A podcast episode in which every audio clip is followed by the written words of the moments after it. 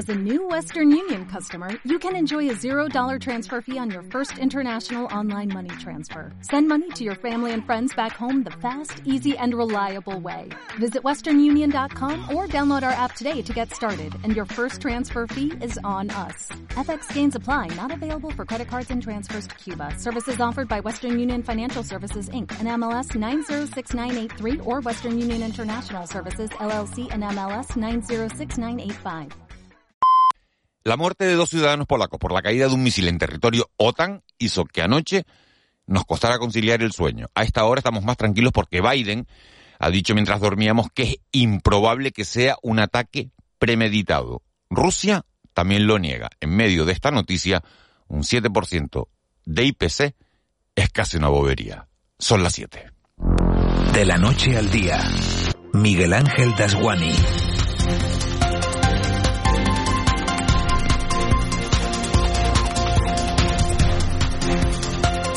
¿Qué tal? Buenos días. Para los gobiernos hay días buenos y días malos y el de ayer fue de los primeros. No solo se desconvocó la huelga del transporte más breve de la historia, sino que el dato del IPC de octubre volvió a ser a la baja, un 1,6% menos que en septiembre, que nos sitúa en el 7,3% en el conjunto de España. Un 7 clavado aquí, en Canarias. Esas cifras nos hubieran sonado a un absoluto descontrol antes de la guerra de Ucrania, pero si miramos alrededor, ahora resulta que no son tan altas. En nuestro entorno más cercano, fíjense, nos encontramos con un 10,1 en Portugal y Reino Unido y un doloroso 10,4 en Alemania. Eso por no hablar del 11,9 de Italia.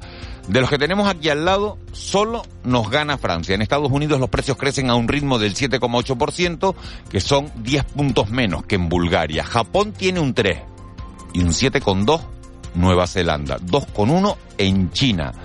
Australia 7,3 y 10,1 Dinamarca.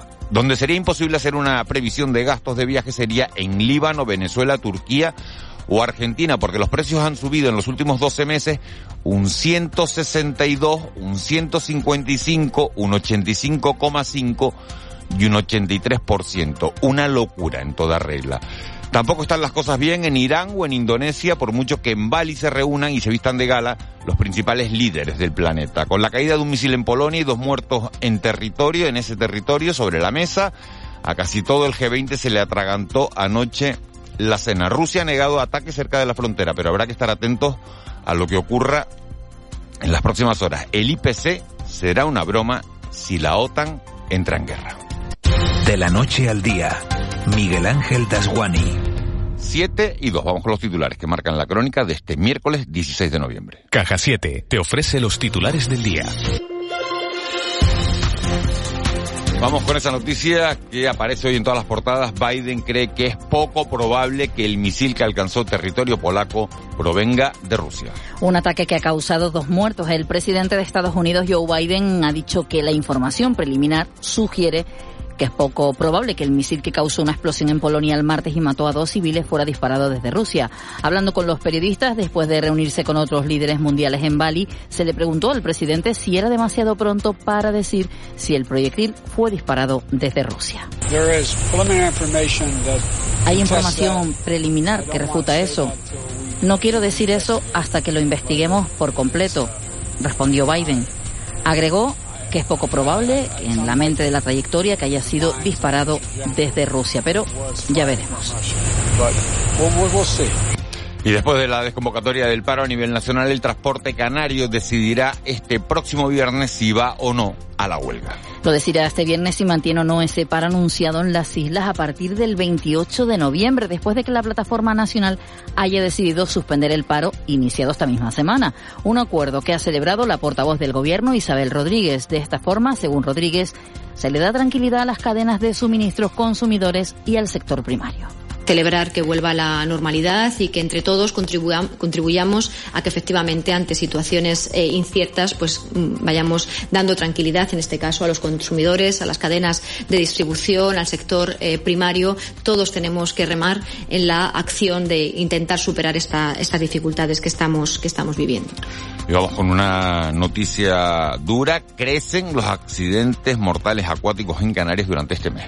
Desde el 1 de noviembre, más de 20 personas han tenido accidentes accidentes acuáticos en Canarias y nueve personas han fallecido. Un dato alto, preocupante y que vuelve a activar la alerta de las autoridades y obliga a recordar la importancia de la prevención. De cada diez fallecidos, siete son turistas. Sebastián Quintana es el presidente de la plataforma canaria 1500 kilómetros de costa. Las cifras que nosotros tenemos son nueve fallecidos en lo que llamamos de mes, dos personas críticas, dos bañistas críticos, dos graves, cuatro leves y dos rescatados. Es decir, desde el 1 de noviembre a, a hoy, hablamos de 21 personas que han sufrido un accidente eh, acuático. Esto quiere decir que cada día más de una persona ha sido víctima de un ahogamiento, es decir, de un susto o, en muchos casos, para nueve personas un desenlace eh, fatal. Vamos con más asuntos. Tramitadas más de 6.700 altas en el sistema de dependencia. La cifra más alta que se alcanza en el archipiélago desde la aplicación de la ley de dependencia. Así lo ha anunciado la consejera de Derechos Sociales Noemí Santana durante una comisión parlamentaria en la que también destacó que Canarias está a la cabeza en ritmo de crecimiento de resoluciones. La consejera también ha subrayado que los fondos de prestaciones van a duplicarse este año respecto al pasado, hasta superar los 64 millones de euros y ha explicado que las cuantías que se reciben ahora subirán cuando todas las personas dependientes estén atendidas. ¿Por qué no subimos las cuantías? Porque es que fíjese, es que, ¿qué hacemos? ¿Subimos las cuantías a los que están dentro y a las personas que aún no se les ha resuelto el expediente les dejamos dormir el sueño de los justos? Pues no, nosotros preferimos primero atender a todo el mundo, por eso duplicamos los fondos. Y una vez atendida a todo el mundo, nos comprometemos, se lo digo yo, a cuando se atienda a todo el mundo, subir las cuantías.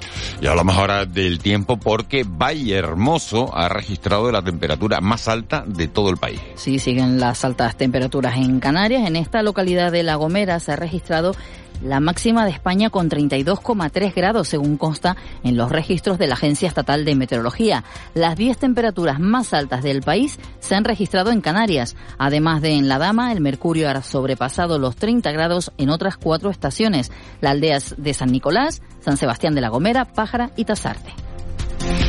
Y terminamos hablando de esa campaña que iniciábamos ayer en este programa. Comienza la campaña Somos Fuerza de Radio Televisión Canaria con motivo del Día Internacional de la Eliminación de la Violencia contra la Mujer. Será hasta el próximo día 30 y la campaña busca reforzar el conocimiento y difusión de todas las formas de violencia de género, además de divulgar las distintas herramientas que tienen las víctimas a su disposición.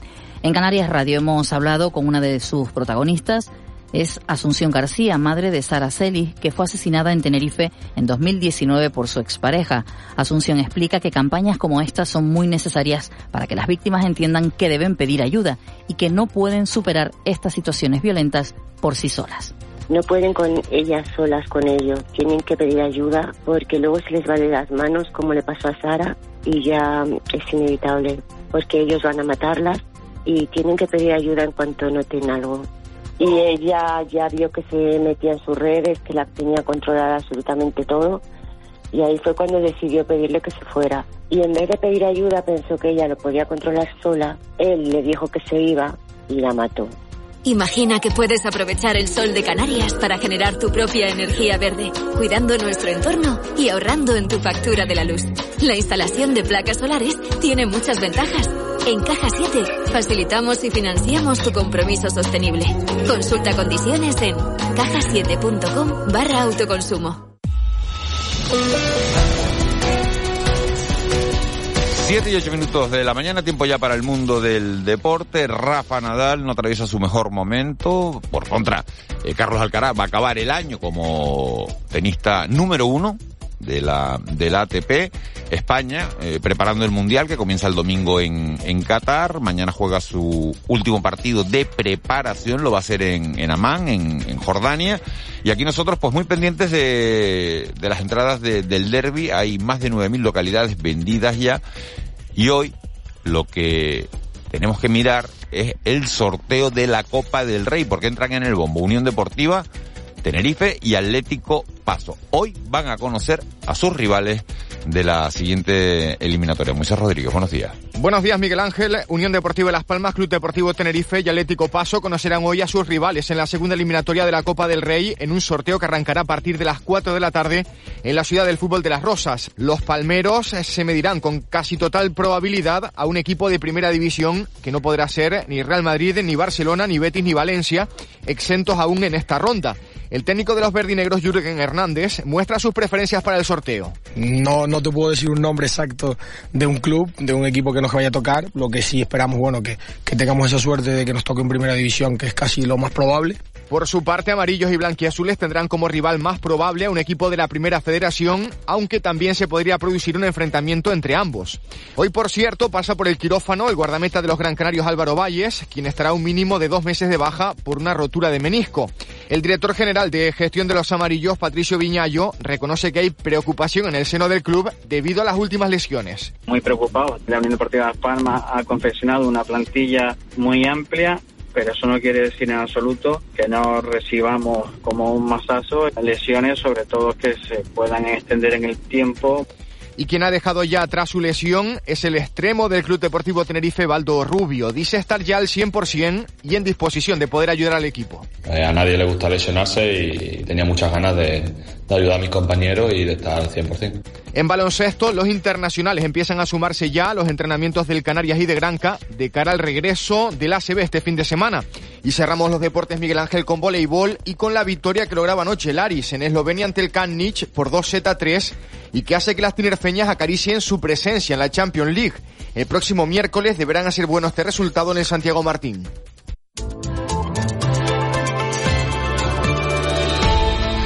7 y 10, Edgar Cederes, buenos días de nuevo. Buenos días, Miguel Ángel. Edgar, para los que no nos oyeron antes, la noticia es que hoy va a ser calor.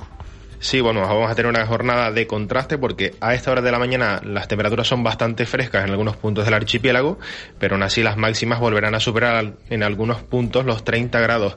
A destacar a esta hora de la mañana, por ejemplo, tenemos 7 grados en la ciudad de los Adelantados, en San Cristóbal de la Laguna, también termómetros por debajo de los 13 grados en zonas de costa, por ejemplo, en Alcalá, en el oeste de la isla de Tenerife, o también en la aldea, eh, por el oeste de la isla de Gran Canaria. Lo único que nos recuerda la época en la que estamos son esas temperaturas frescas a esta hora de la mañana, pero como decimos, las máximas hoy volverán a superar los 28-30 grados en diferentes puntos del archipiélago. De momento amanece con cielos poco nubosos o despejados en el archipiélago. Tenemos algunas nubes bajas en puntos del norte y del este de las islas. Darán paso a otra jornada soleada y todavía quedarán restos de calima poco importantes. Temperaturas sin grandes cambios, máximas entre los 26 y algo más de 30 grados. No son descartables valores superiores a esos 30 grados por el sur y el oeste de la isla de Tenerife, de Gran Canaria o en zonas de interior y del oeste de Lanzarote y de Fuerteventura. Tenemos viento alisio entre flojo y moderado a nivel de costa. Ese viento es variable flojo del sureste en medianías y de componente sur en las cumbres de La Palma y de Tenerife, aunque girará al noroeste al final de la tarde. Y precaución hoy en el mar, especialmente en las costas abiertas al norte, porque llegan series de olas que superan los dos metros y medio de altura.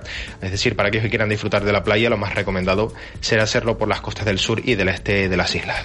Edgar, eh, ¿esta es la situación que vamos a tener en lo que resta semana, jueves y viernes también? No, en principio mañana comenzarán a bajar las temperaturas, quizás al final de la tarde veamos más nubosidad por el norte y si se cumple la previsión, el viernes llegarán las precipitaciones, especialmente al norte de las islas, aunque en principio no van a ser lluvias destacables, serán precipitaciones débiles o en forma de lloviznas que nos acompañarán seguramente a lo largo de toda la tarde y en la jornada del sábado. Perfecto, muy completa la información como siempre, Edgar. Eh, te vemos en la tele 8 menos 5, 8 menos 10, ¿no? Así es. Perfecto, pues te vemos en el Buenos Días Canarias. Eh, ya saben que, que, vemos a Edgar y bueno, tenemos la radio de fondo o al revés, o ponen a Edgar de fondo y nos tienen a nosotros en el primero. Pero bueno, eh, con las dos cosas. Gracias Edgar. Un saludo, buen Un día. abrazo. 7 y 13, Carmina Lorenzo, 112, muy buenos días. Hola, buenos días. ¿Cómo han transcurrido las últimas horas? Cuando a las últimas horas tenemos que destacar la asistencia que se realizaba a una mujer herida moderada en un incendio que se declaraba en una vivienda en la calle César Manrique, en el municipio de Breña Alta. La afectada, de 90 años de edad, sufrió una intoxicación por inhalación de humo de carácter moderado, por lo que fue trasladada en una ambulancia de soporte vital básico al Hospital General de la isla. Bomberos de La Palma tuvo que ventilar la vivienda ya que al llegar al lugar el incendio había sido sofocado por los vecinos. La Guardia Civil se ha encargado de instruir las diligencias correspondientes sobre este incidente. No, una mujer de 90 años, eh, delicado, ¿no? Cuando, cuando respiras y con, con esa edad, si ya, si ya es complicado el humo para todos, bueno, a esa edad mucho, mucho más. ¿Es todo, es todo, Carmina? Sí, por ahora no tenemos ningún otro incidente especialmente relevante. Bueno, pues nos quedamos más, más tranquilos. Gracias, Carmina. Gracias a ustedes, buenos días. Buenos días. 7, 7 y 14, lo que sí hay, no, afortunadamente no hay incidentes, pero es, es la noticia de cada día. Colas nos escriben, enormes, larguísimas, otra vez, otro día más en la, en la TF5 para, para acceder a, a la laguna, para acceder a, a Santa Cruz de, de, Tenerife. Vamos a ver también cómo está la situación en la Gran Canaria 1, a ver si está más tranquila o si tienen esas enormes colas que se están viviendo también en la, en la TF5. A esta hora, a las 7 y 14, nos vamos a nuestro contrapunto.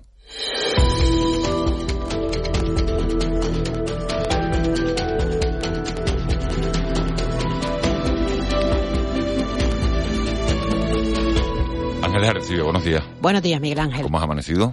Estupendamente. Sí, mejor que, que Juanma, el pobre, ¿no? Que, que, Pobrecito, que sí. Se, se, se, ha encontrado hoy destemplado esta mañana y, y, no va a poder estar con nosotros en el programa. Le mandamos un fuerte abrazo y, bueno, una rápida recuperación, ¿no? Para que, se mejore. Para que, se mejore y que esté, y que esté mañana con nosotros. Eh, eh, ¿Qué te parece esta expedición a la Luna? Eh, Ángel, el sonido estaba oyendo, eh, el Artemis, uno que por cierto tiene nombre de ron, el cohete, ¿no? Porque Artemis, ¿no? No, no, no es un ron. Artemis ¿no? es un ron, sí. No es un ron, sí, sí, Arte, el, Arte, el Artemis 1, ¿no? que me parece me parece eh, eh, la, lo que la, lo que puede hacer el, el, ser humano no la capacidad del, del hombre para hacer grandes cosas y después para hacer provocar grandes calamidades no lo de volver a la luna tiene hasta su punto romántico no no eh, eh, va sin tripulantes va a sobrevolar la, la superficie lunar como primer ensayo bueno pues de una expedición que va a llevar a, a la humanidad de vuelta a, a, la Luna a partir de, de, 2025. Se trata también de que la primera, bueno, de que, de que una mujer camine por primera vez por la Luna, porque eso no se ha producido todavía. Hay una canción de Barbara Streisand. Sí. Woman in the Moon, sí. sí. Bueno, pues, pues, a ver si, a ver si lo tenemos cu cuanto antes. Eh, Ángela, hay un montón de temas sobre la mesa. Está el anuncio de Trump de que quiere volver a presentarse. Está la caída, sobre todo, de ese misil en Polonia, eh, que nos hacía eh, meternos a todos en la cama anoche con el corazón un poco encogido, diciendo cómo se va a tomar esto el G20, qué va a pasar, ¿no? Biden ha hecho unas declaraciones diciendo que es improbable que haya sido un ataque premeditado por parte de, por parte de, de Rusia. Además, no se sabe todavía si el misil es ruso, si es ucraniano, ¿no? Eh...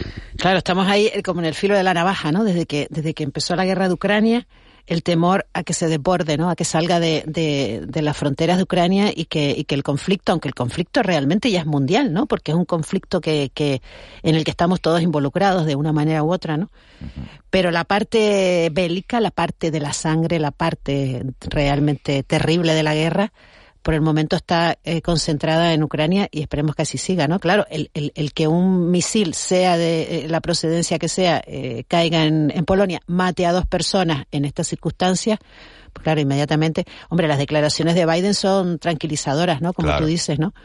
Claro, porque una cosa dice, oye, ha caído en Polonia, los polacos dicen que, que, que esto es ruso, ¿no? Eh, los rusos dicen que ellos no han sido, que puede ser ucraniano, pero es verdad que la OTAN ha dicho, no permitiremos bajo ningún concepto desde el inicio de la guerra de Ucrania que, que, que, la guerra se extienda al territorio OTAN. Está en Ucrania, está limitada a Ucrania, y es verdad que es durísimo, y que no puedo decir, oye, es que el problema lo tienen los ucranianos nada más. No, pero es que, claro, con armas nucleares en un lado, con armas nucleares en el otro, a todos nos aterroriza pensar que la OTAN pueda entrar en escena porque la dimensión cambia radicalmente, ¿no? Entonces, claro, entonces bueno. no sabemos a, a, a el futuro, bueno, el desenlace puede ser tremendo, vamos. El último desenlace, ¿no? Bueno, vamos a esperar que la cosa se quede, se quede así. La, las declaraciones de, de, Biden, como decimos, de las últimas horas, es que cree que es improbable que haya sido un ataque deliberado, premeditado por parte de Rusia, y Rusia a su vez además lo, lo, lo niega. Y hay otras dos noticias a nivel na, nacional que, que llaman muchísimo la, la, atención y que son, son portadas hoy en, en, los periódicos. Luego vamos a tratar también, por supuesto, todos los, los asuntos canarios ya con los, con los protagonistas. Pero me quedo con esas dos noticias. Una es la desconvocatoria de la huelga del transporte, que ha durado 48 horas y ha sido un absoluto fracaso, ¿no? Porque se ha, se ha tardado más en convocar y en las declaraciones que en lo que se ha desconvocado la, la, huelga. Y por otro, está esa revisión, esa posible revisión de la ley del solo sí es sí ante la rebaja de penas. ¿Qué está pasando con todo esto, Ángeles? Bueno, la ley, la ley de garantías de la libertad sexual, que es su nombre verdadero, que la conocemos como la, como la ley del sí o sí, uh -huh. que se aprobó el 7 de octubre, pues establece una modificación en las penas, en la horquilla de penas, ¿no? En un delito, en, el Código Penal, pues establece, eh, pues este, este, este delito se puede penar entre siete, un mínimo de seis y un máximo de doce, ¿no? Pongamos el ejemplo. Y entonces la, la nueva ley eh, modificó en algunos delitos esta horquilla, en algunos casos a la baja. cuando hay una revisión, cuando hay una nueva ley penal, esta es retroactiva si es a beneficio del reo. Es decir, aunque hay una sentencia ya firme, si el, penado, el sentenciado, considera que la nueva ley eh, le beneficia, puede pedir una revisión de, condena. ¿Qué ha pasado? Que ya ha habido al menos tres casos en que se ha pedido revisión de condena y al menos en uno que yo sepa, eh, en el que el juez ha aceptado y le ha rebajado eh, la pena, porque se, basándose en la nueva ley. ¿Qué dice la ministra María Jesús Montero al ser, al ser preguntada ayer por este tema? Bueno, este no era el objetivo de la ley, que pudiera rebajarse la, pena a los abusadores de menores, que es el caso, ¿no? Eh, habrá que analizarlo todo con detenimiento. ¿María Jesús Montero o Irene Montero? María Jesús, ministra de Hacienda. El, PSOE dice, vamos a ver, vamos a revisar. Eh, esta, esta ley procede del Ministerio de Igualdad de, Podemos. Eh, Vicky Rosell, Victoria Rosell, delegada del Gobierno para la violencia de género dice que esto no es así, que lo que se ha hecho es una interpretación machista de la nueva ley y que en absoluto este debía ser el, resultado. Recordemos que Victoria Rosell es magistrada y lo que lo que lo que se abre aquí pues hombre una nueva brecha no en el, en el, en el gobierno por un lado. Y después por otro lado también se, se ha señalado otras dos cuestiones. Una que se eh, la ley debió debió llevar una disposición transitoria para evitar que sucediera esto.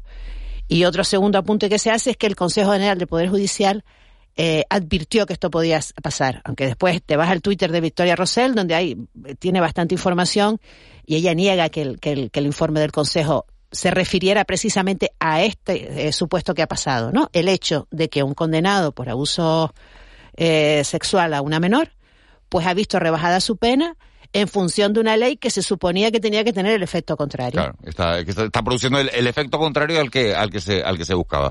Luego vamos a profundizar en, todo este asunto, lo vamos a hacer en el, en el tiempo de tertulia. Siguen llegando noticias sobre ese ataque, eh, bueno, esa caída de, de, un misil en, en, territorio polaco y las últimas informaciones indican, lo digo porque estamos todos muy pendientes de este asunto y de las reacciones que puede haber en el G20, indica a que el, el misil que ha caído son restos de, de una defensa antiaérea ucraniana un misil que se lanza desde Ucrania para acabar con un cohete ruso y al final esos restos son los que los que caen en territorio polaco con eh, la desgracia que mata a dos a dos ciudadanos cae en territorio OTAN y se está investigando si, si los restos son polacos, si son rusos o, o, cómo ha sido este, este incidente. Bueno, después de hechas estas declaraciones sobre, bueno, pues sobre las modificaciones y la división del gobierno que está produciendo esta nueva normativa, nos venimos a, Canarias, nos venimos a, casa porque eh, ya saben ustedes que se firmaba estos días, esta semana, un acuerdo presupuestario entre Partido Socialista y Coalición Canaria. Tiene 22 puntos ese acuerdo para que Coalición Canaria apoye los presupuestos, los presupuestos estatales de 2023. Y uno de esos puntos afecta de manera directa al transporte, al transporte público, al transporte colectivo. A partir del 1 de enero de 2023, a partir del 1 de enero de, del próximo año, las guaguas y el tranvía van a ser absolutamente gratuitos para todo aquel que se saque un bono transporte. Lo van a hacer durante 12 meses en el conjunto del archipiélago, en las ocho islas. Esto, claro, esto produce eh, producirá en principio un aumento de la demanda y queremos saber si eh, estamos preparados para, si las guaguas, y las empresas están preparadas para eh, afrontar ese incremento de la demanda. Tenemos comunicación con José Alberto León, que es director insular de movilidad de, del Cabildo de Tenerife. Señor León, muy buenos días. Buenos días. ¿Qué, eh, ¿Cómo han recibido ustedes la noticia de esta gratuidad de la, del transporte público? Entiendo que es una buena noticia o no. Bueno, evidentemente es una buena noticia, sobre todo para aquellas personas eh, de bajas rentas, digamos, que no tienen otro medio alternativo al desplazamiento que es el, sino el transporte público. Para estas personas, evidentemente, tiene efectos redistributivos en este sentido y es beneficioso y es beneficioso para ellas.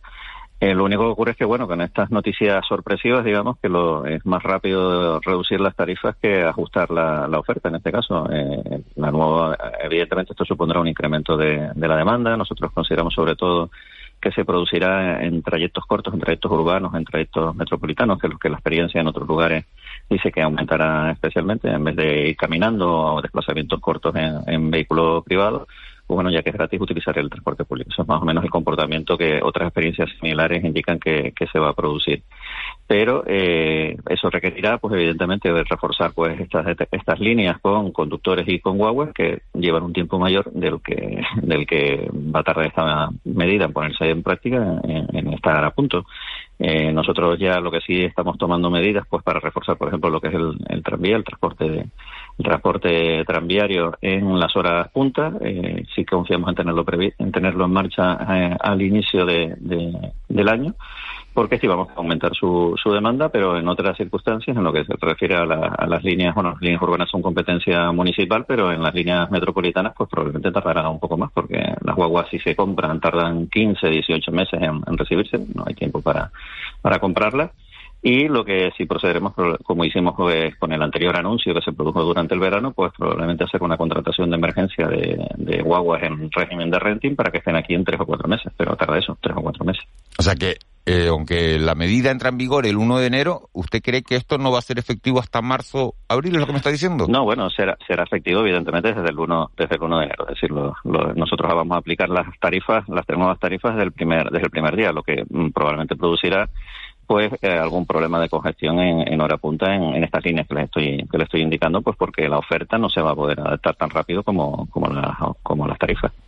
Y cada municipio va por libre o, esto está coordinado desde desde el cabildo desde el cabildo de Tenerife se lo digo porque porque Santa Cruz eh, hoy nos encontramos en la prensa que el ayuntamiento de Santa Cruz de Tenerife va a destinar 14 millones de euros a la compra de 32 guaguas. Esto cada cada ayuntamiento lo hace por su cuenta o, cómo se coordina esta esta sí, el transporte urbano para los municipios de más de 50.000 habitantes es competencia municipal, entonces cada, cada municipio lo organiza como, como creen. Eh, esta noticia pues se refiere a, vehículos que ya estaban comprados con anterioridad y que se van a ir recibiendo. Nosotros también adquirimos en el 2021, para que se fijen cómo son los, los plazos, en mayo de 2021 adquirimos 120 vehículos que, bueno, con los retrasos que se están produciendo precisamente pues, por los problemas de abastecimiento de la, de la guerra de Ucrania, pues eh, vamos a empezar a recibirlos a partir de ahora y de aquí a final de 2023 pues recibiremos 100 120 nuevo, nuevas guaguas. Pero bueno, esto se van a ir incorporando paulatinamente, pero lo que es para las adquisiciones nuevas, que la nueva demanda va, va, va a demandar, pues eh, eso se tardaría eso, unos 15, 18 meses con los que no hay tiempo. Entonces estamos recurriendo, de hecho ya en septiembre hicimos una contratación de emergencia de 20 nuevas guaguas que se empezarán a recibir ahora en, diciembre y que se pondrán en servicio en el mes de enero. Esas sí estarán ya disponibles desde el, desde el mes de enero, pero ahora probablemente pues haremos nuestras estimaciones y, probablemente tendremos que sacar otra nueva licitación de emergencia pues para eh, alquilar en régimen de renting pues otro otro buen número de guaguas pues para ponerlo en servicio. También hay que tener en cuenta que claro, esta medida por lo que hemos visto pues es una medida transitoria, es decir, es una medida que tiene una duración de, durante exactamente durante 2023. Nosotros entendemos y lo dijimos desde con la primera rebaja y lo decimos en esta segunda con esta segunda que mm, eh, es más efectivo para fomentar el, uso del transporte público que las medidas sean permanentes, las que sean, pero permanentes. Quiero decir, no, no podemos estar ahora con rebajas continuadas de tarifas que son importantes y son beneficiosas para el ciudadano y dentro de un año pues que por lo que sea se acabe el dinero o se acabe la voluntad política o pasen las elecciones vamos a decirlo así y de golpe desaparezcan los fondos y tengamos que revertir esta, esta, esta bueno, estas tarifas.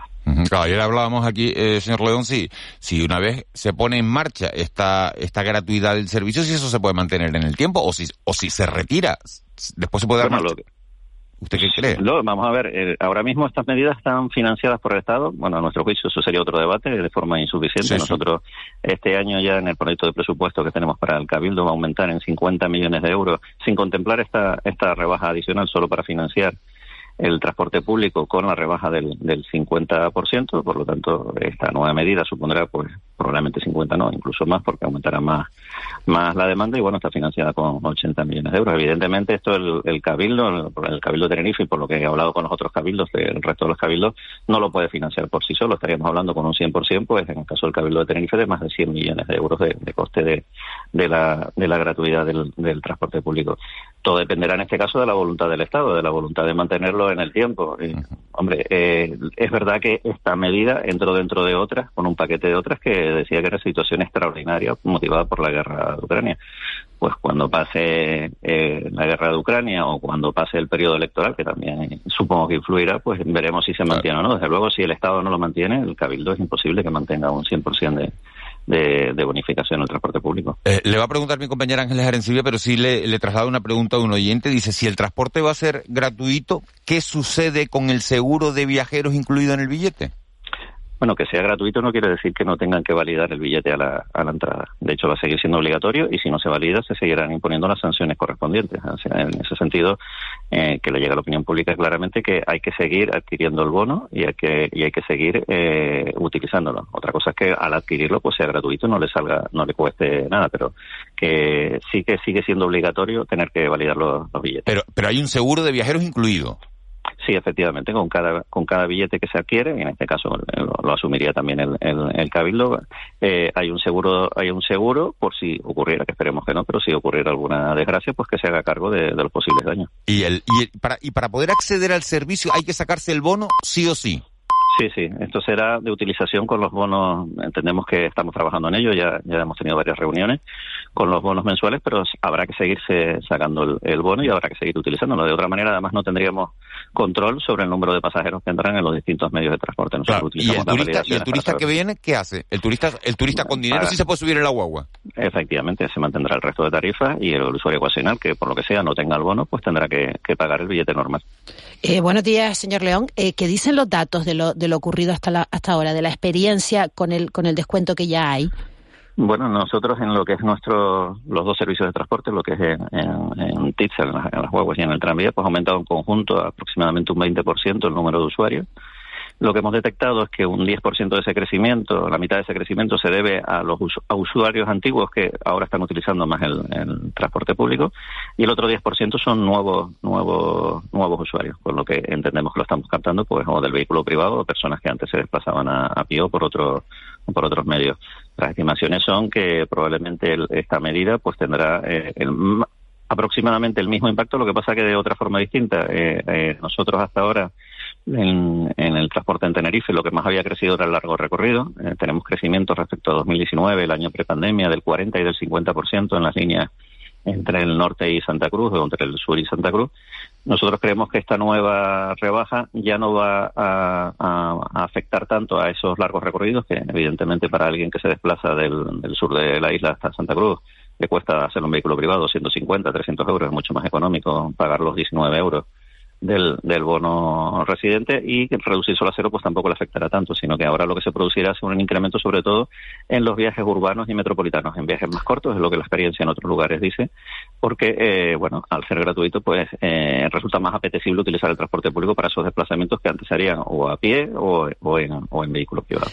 Y eh, este beneficio, en, o sea, este aumento en trayectos cortos urbanos es, eh, beneficioso, es suficiente beneficio. En, pregunto en términos de desarrollo sostenible, de movilidad, de mejora de la movilidad urbana. ¿Es, es un beneficio o, o, no lo es? Porque si antes te desplazabas caminando y ahora coges la, la, guagua o el tranvía. Bueno, habrá que ver el resultado final. Eh, esto hay que analizarlo a posteriori.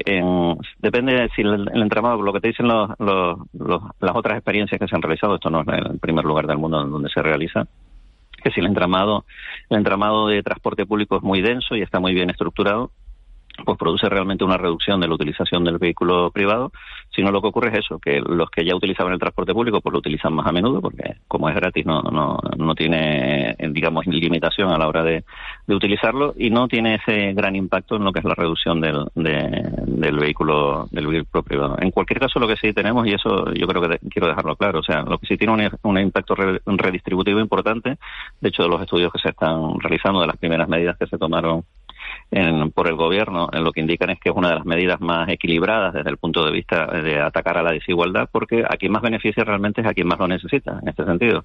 Es decir, todas aquellas personas que no tienen un vehículo privado porque no pueden permitírselo, porque han renunciado a él, y de rentas bajas o medio bajas, pues se van a ver beneficiados porque antes tenían que pagar una cantidad y ahora no van a pagar nada. En ese sentido, sí tiene un impacto beneficioso sobre la desigualdad.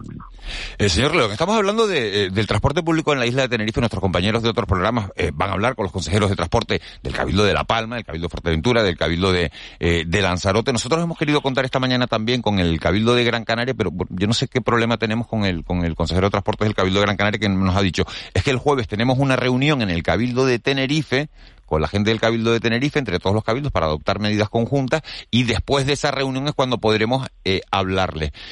¿Se ponen de acuerdo ustedes entre los cabildos en qué consiste esa reunión de mañana jueves?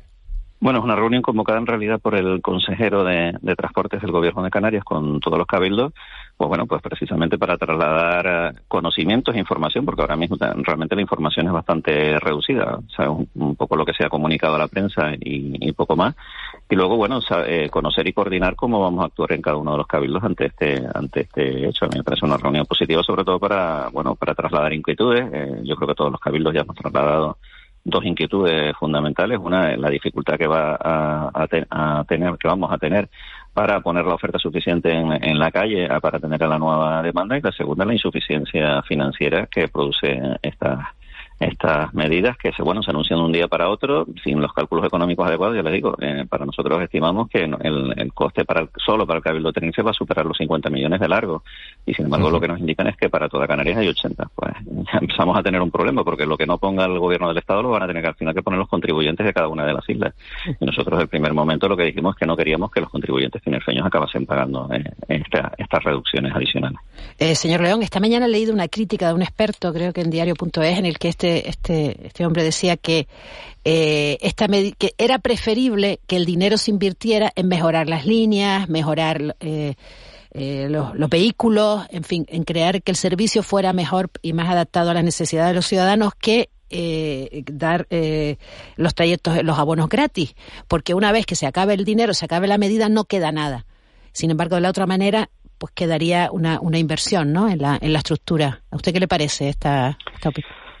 Bueno, al final todo depende de cómo se financie. Si lo financia el Estado, pues los, cabildos seguiremos seguiremos invirtiendo en lo que hemos venido haciendo, porque esta medida tiene costes asociados. Es incrementar, como decía, incrementar vehículos, incrementar ah, líneas, incrementar eh, conductores.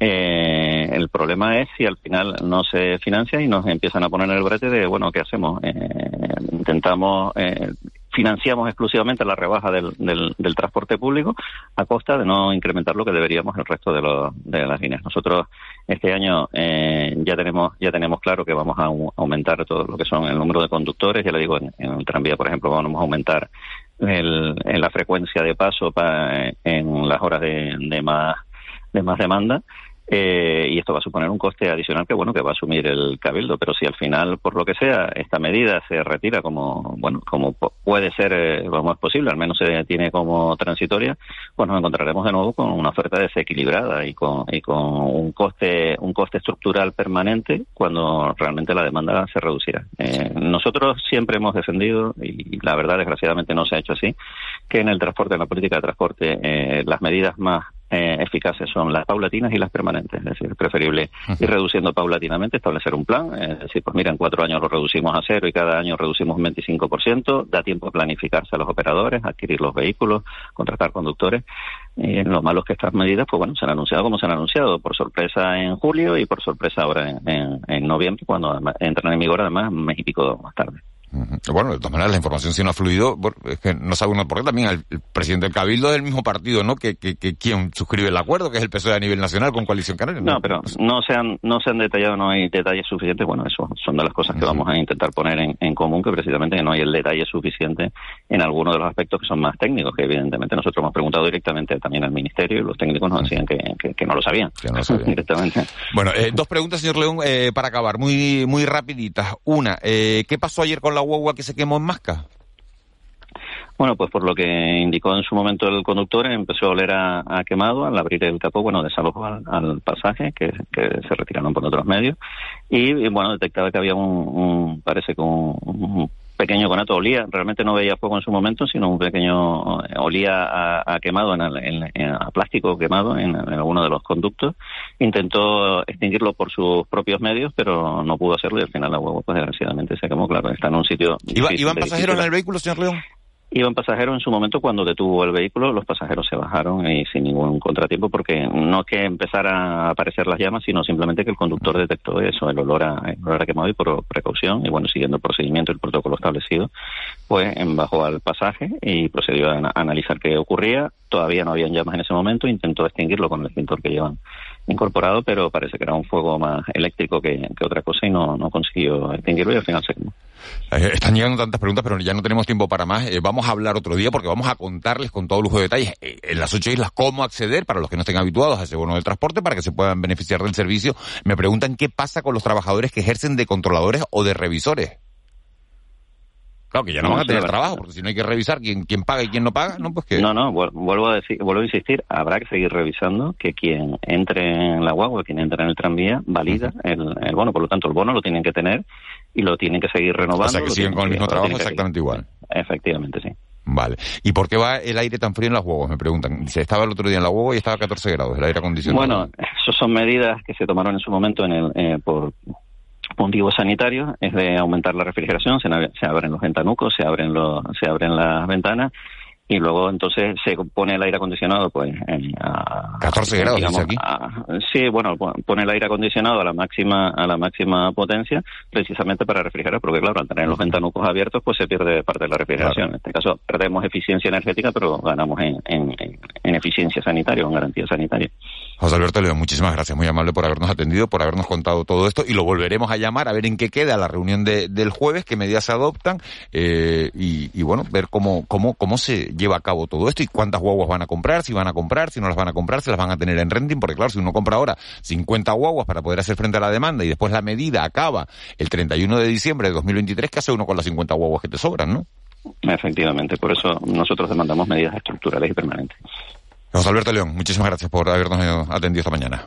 Gracias a ustedes. Saludos. 7.40, como les decía, hemos llamado también al consejero de Transportes del Cabildo de Gran Canaria. En principio nos iba a atender, pero tenemos ciertas dificultades. Nos dice que después de la reunión del jueves eh, podremos hablar con él. Vamos a ver si es, si es verdad y si, y si el viernes lo, lo, tenemos en la antena para que ustedes conozcan la información. Digo Tenerife y Gran Canaria porque son las dos islas que más volumen de, de pasajeros mueven y nuestros compañeros de, de Una más Uno eh, y del resto de programas de Canarias a las seis están hablando con los consejeros de transporte de cada una de las islas. Aunque la medida, los datos que ha dado José Alberto León sirven, sirven para todos. Vamos con con, otro asunto, porque saben ustedes que esta Canarias pendiente de recibir eh, las transferencias de la ley de costa que está trabajando el gobierno de España con el gobierno de Canarias, que, bueno, que todo esto se decidió hace ya un par de años y que se han ido retrasando las transferencias. Pero este 16 de noviembre eh, se cumplen 10 años de el derribo de uno de los enclaves costeros más eh, significativos o uno de los más llamativos de, Canarias. Se cumplen 10 años del derribo, del desahucio de las familias de Chovito en, en Tenerife, en el, un poblado de, de Candelaria, del municipio de Candelaria. Tenemos comunicación con, con José Luis Langa, que es presidente de la Plataforma Canaria de Afectados por la Ley de Costa. Señor Langa, muy buenos días. Muy buenos días, Miguel Ángel. Eh, disculpe lo primero de todo por haberlo hecho esperar. Eh, ¿Qué significa para, para ustedes eh, este décimo aniversario del derribo de Chovito? Bueno, es un símbolo eh, que, que, todavía permanece en el corazón de, de, todos los de todos los canarios y que lo que pretendemos es que no vuelva a suceder lo que en aquella fecha, aquella fecha nefasta, eh, dio lugar a que se derribaran unas viviendas en donde había personas, familias que se quedaron sin nada.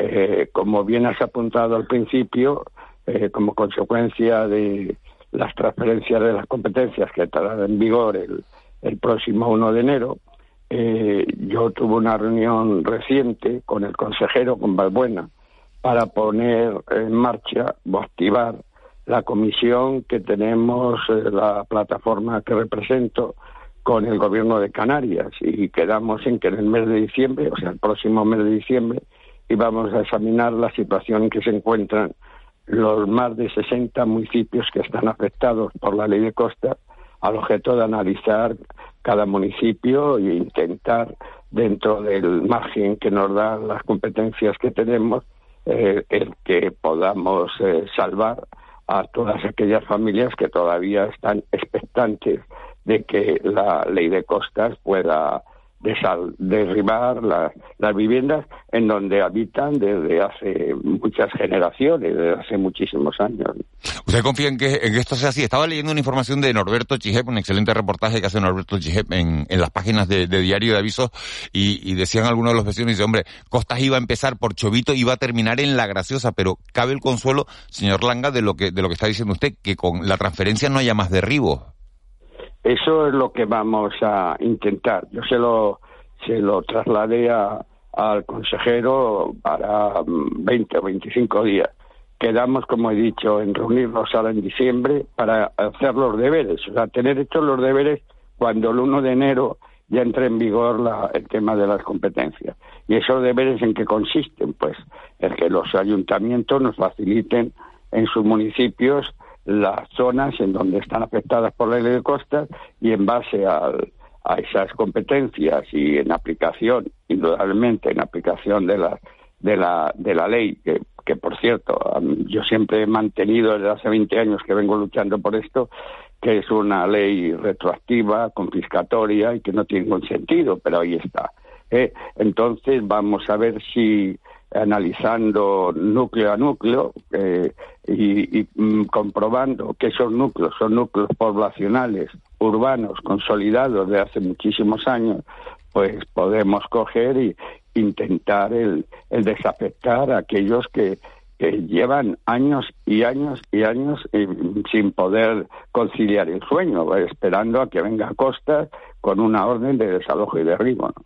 Eh, buenos días, señor Langa por lo que, por lo que usted ha afirmado, entiendo que, que el, kit, o sea, la cuestión fundamental para que las casas se salven es eh, el que hayan sido habitadas durante mucho tiempo.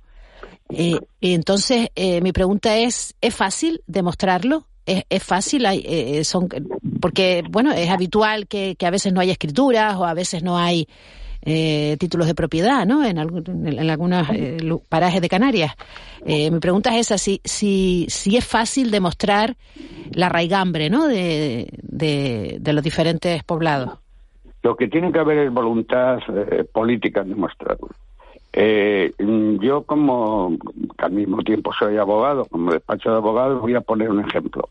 Estoy ahora, estamos llevando en La Palma, que siempre La Palma ahora entre el volcán y lo que está sucediendo, pues está, está ahí siempre, ¿no? Eh, estamos llevando en Fuencaliente Punta Larga y El Faro. Punta Larga y El Faro son, eh, hay más de 100 familias, hay más de 100 viviendas. Vino Costas hará un año y dijo desalojo y derribo, aplicando una norma que la propia Costas había creado en el año 2005, que no había puesto en vigor. Eh, ¿Eso es un núcleo poblacional urbano consolidado? Pues sí, ¿cómo no va a ser un núcleo poblacional urbano consolidado si tiene carreteras, si tiene agua, si tiene luz? Como ese ejemplo puedo poner otros muchos, Boca Cangrejo, Jorge Garza, Valle Gran Rey, etcétera, etcétera, etcétera. Es lo que tenemos que analizar. Y una reforma en el año 2014 de la ley de 1988, en donde permitía que los ayuntamientos, las administraciones, mm, pudieran eh, acreditar ante el gobierno central, ante el gobierno estatal, eso que acabo de decir, que eran núcleos poblacionales urbanos consolidados y daban un tiempo para que aportasen la documentación acreditativa. ¿no? Algunos lo hicieron, por ejemplo, aquí se desafectó en Tenerife, en este de San Andrés y todo el macizo de la Macía, pero otros, no sé por qué, o por dejadez, o por desidia, por ignorancia, pues no lo hicieron. Pero yo le propuse al consejero reactivar la oportunidad que nos dio la reforma de la ley de 1938 en el año 2014 para otra vez volver a acoger y, examinar eh, núcleo a núcleo si efectivamente reunían las condiciones que la reforma de la ley decía. Y si es así, pues intentar por todos los medios escoger y, decir, señores, estamos hablando de, pueblos. En definitiva, son pueblos. En, la península hay pueblos con menos habitantes que muchos de los núcleos que están afectados por el costas, ¿no? Entonces, en esa línea, en esa línea en la que estoy, en esa línea en la que estoy desde hace más de 20 años y en esa línea voy a seguir estando, o sea, defender la historia del pueblo canario, porque si no es así, nuestro litoral canario eh, iba, iba a desaparecer. Y está bien dotadas las competencias, me refiero en eh, el personal con el que van a contar es suficiente para porque para todo este trabajo que, que se parece ingente, ¿no? Sí, yo también le manifestó al consejero que las competencias eh, no eran completas, o sea, mm, está muy bien, hemos conseguido un éxito, pero me hubiera, me hubiera gustado que esas competencias supusieran una autonomía absoluta por parte de la comunidad autónoma de Canarias. Y no es así.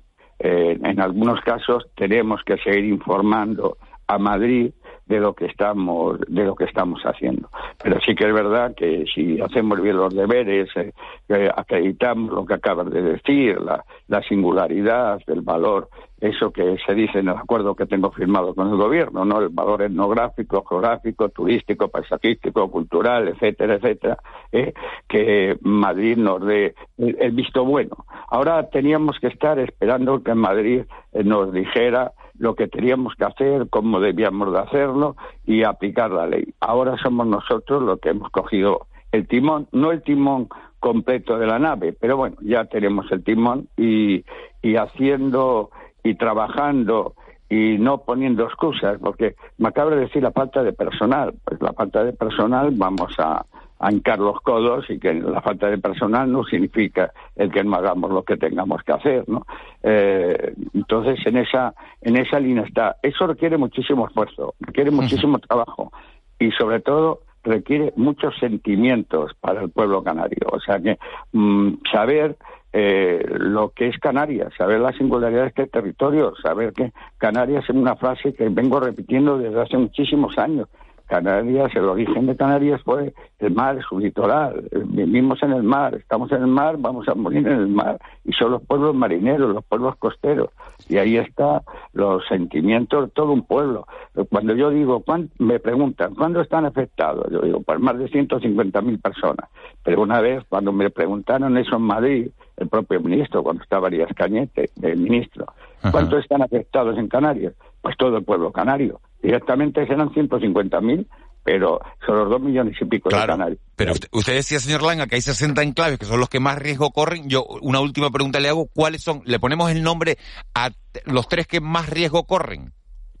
Pues ahora mismo los que están corriendo más riesgo es los que acabo de decir antes. Eh, dentro de, de La Palma mm, y dentro Fue en Caliente, sí, usted ha hablado de la isla de La Palma, sí. Exacto, exacto, Punta Larga y El Faro. ¿Y en otras islas? Y en otras islas, pues tenemos Ojos de Garza, tenemos Boca Cangrejo, tenemos... Yo tengo un listado que me facilitó el gobierno amplísimo. Lo que sí que corre en riesgo son, dentro de los 88 municipios que conforman el archipiélago, 64 municipios corren el riesgo de que parte de la población que está en esos municipios eh, eh, pueda venir costas y ordenar el desalojo y el derribo. Señor Langa, José Luis Langa, presidente de la Plataforma Canaria de Afectados por la Ley de Costa. Muchísimas gracias por habernos atendido. Lógicamente vamos a seguir muy pendientes de, este asunto porque la transferencia de, de, las costas, todo este proceso se ha dilatado mucho en el tiempo y vamos a ver bueno, eh, cómo se produce finalmente esa transferencia y sobre todo cuáles son las primeras consecuencias que va a tener. Muchísimas gracias por habernos atendido hoy. Muchas gracias a ustedes. Un abrazo grande. 7 y 52 minutos, vamos a hacer un mínimo alto en el camino, nos vamos a ir con los sonidos del día y con otros asuntos que están marcando la, actualidad. Vamos a hablar, por ejemplo, ya verán eh, que se llevan alguna sorpresa, de inteligencia artificial. De la noche al día, Canarias Radio.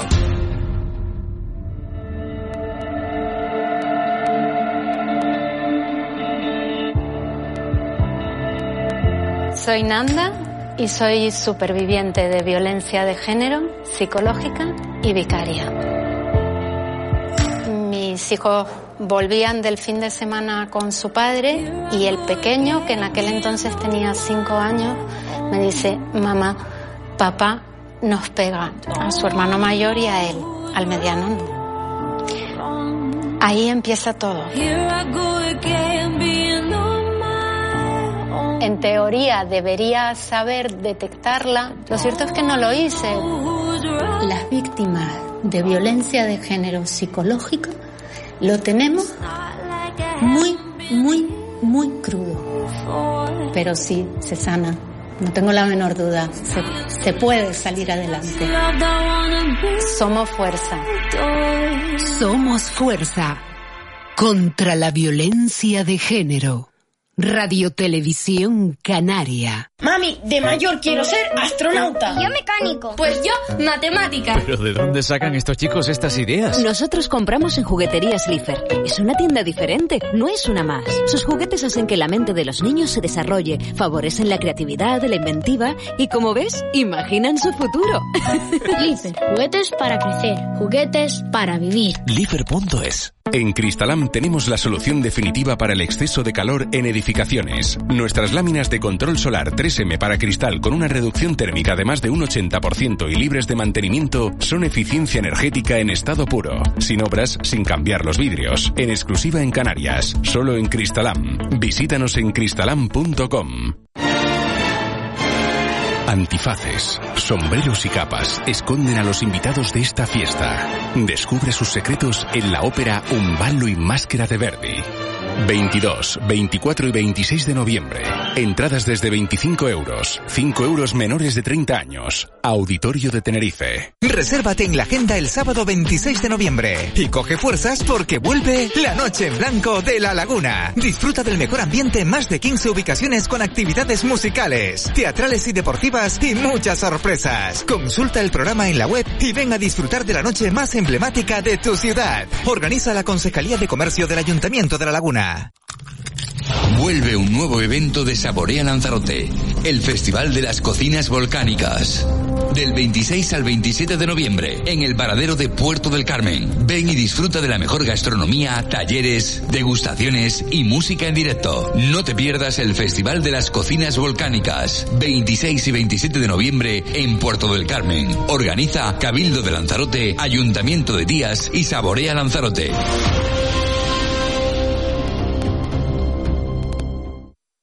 De la noche al día, Miguel Ángel Dasguani.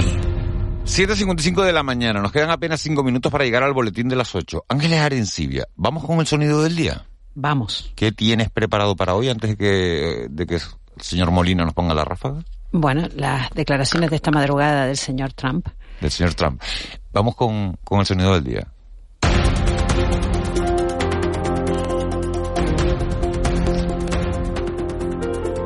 ¿Lo ponemos directamente o nos cuentas qué ha dicho Trump? Bueno, ha anunciado, ha anunciado lo que dijo que iba a anunciar, que se presenta uh, de nuevo para llegar a ser presidente de los Estados Unidos, a pesar de los malos resultados que tuvo en las elecciones eh, legislativas de hace unos días. Ladies and gentlemen, distinguished guests and my fellow citizens, America's comeback starts right now. América está de vuelta. América está de vuelta. Como si se hubiera ido a alguna parte, ¿no? El, el, la separación de la realidad de este hombre, o sea, este hombre vive en, su propio, en su propio mundo, ¿no? Porque el, la, fracaso de, la, de las elecciones legislativas de, medio mandato que acaban de celebrarse, que fue un fracaso, aunque, aunque eh, todavía están contabilizándose, ¿no? En la Cámara de Representantes, aunque ahí finalmente ganen los republicanos, eh, no sería eh, la barrida que se, que se anunciaba y después han perdido en el Senado, ¿no? Han perdido en el Senado y pendientes de, eh, de que la victoria republicana, de que la ventaja republicana pueda ser de mejor, ¿no? Pendientes de todavía una nueva, una repetición que se va a celebrar en un estado, la repetición de las elecciones. Y, y nada, Donald Trump, pues, ha vuelto con, con, con todas sus mentiras, con todas sus barbaridades, a proclamarse como candidato a la, a la presidencia y a ver qué sucede en el Partido Republicano, que ya tiene un candidato mejor. Claro, claro, Santis, ese hombre, exacto, eh, 47 que es un Trump, años. Que es un Trump, pero joven, pues más, más eh, razonable, ¿no? Si se puede poner ese adjetivo, ¿no? Más razonable que Trump, porque, porque Trump está, realmente yo considero que está fuera totalmente de la realidad, o sea, él vive en otro, en, en otro estado, ¿no? En otro estadio. El, el, y De Santis, pues es el, el bueno, el candidato republicano que toda madre quisiera tener, ¿no? Si, si me aceptas la broma. Sí, sí, sí, claro. aquella, aquella la Vimos- salida, vimos, ¿no? Vimos la foto del otro día con sus Con dos su niñas, su mujer, las dos niñas, una niña en brazos, la bandera americana, un guaperas, 47 años, eh, pinta de, de, pinta de buen tío. Lo que pasa, ¿no? Claro. Bueno, y to- con sus ideas eh, Claro, claro, claro, ¿no? ultras, ¿no? Exacto, que tienen exacto. unas ideas ultras. Por eso las apariencias a veces engañan, o sea, tampoco sabe uno, ¿no? Un poco qué se puede encontrar. Lo que, lo que no parece desde luego una buena noticia es que Donald Trump quiera volver a presentarse. Eso no parece una buena noticia absolutamente para nadie, ¿no? Claro, Eso- porque, porque complica, ¿no? Complica la situación. Claro, y, y- y, bueno, y decía él, además, bueno, y, a veces da un poco de miedo, ¿no? Cuando se producen eh, situaciones como, la- como la de anoche, ¿no? Como ese bombardeo, ese, eh, ese misil que cae en Polonia. Trump ha dicho, sin embargo, esta madrugada que, que con él, que con él nunca se hubiera producido la guerra de Ucrania, ¿no? Pero, pero hay que saber en función de, de qué acuerdos, ¿no? Que hubiera adoptado con Putin, porque sus relaciones eran, eh, Pero él habla y dice, delira, ¿no? Delira. ¿no? Ahora y con esos papeles que se llevó a su casa, papeles secretos, que se llevó a, de- de- porque consideraban que eran suyos, es que es un cúmulo de Esto, barbaridades. esto es lo de Trump. Vienen, llegan mensajes de, de todos los temas que hemos tocado esta mañana. Dice, lo de Costas es de risa. Vivimos en una isla rodeada por mar, por si no lo sabían, por esa regla de tres que Costa derribe todas las Américas. Está claro que lo que no interesa se mira para, para, para otro lado. Bueno, pues esto es que no, no se derriban los grandes hoteles y si se derriban determinados poblados marineros. Y eh, de Gran Canaria, después seguiremos hablando, porque también en la Gran Canaria 2, parada del Puertilla, del Portillo, pasa la línea 105 de Galda, repleta y recogiendo usuarios. No salió de Moya la directa, pero sí pasó la 117 de Moya también, vamos, que no los ha recogido y que se queda la gente sin subir a las guaguas. Claro, la bonificación y el hecho de que sean gratis hace aumentar la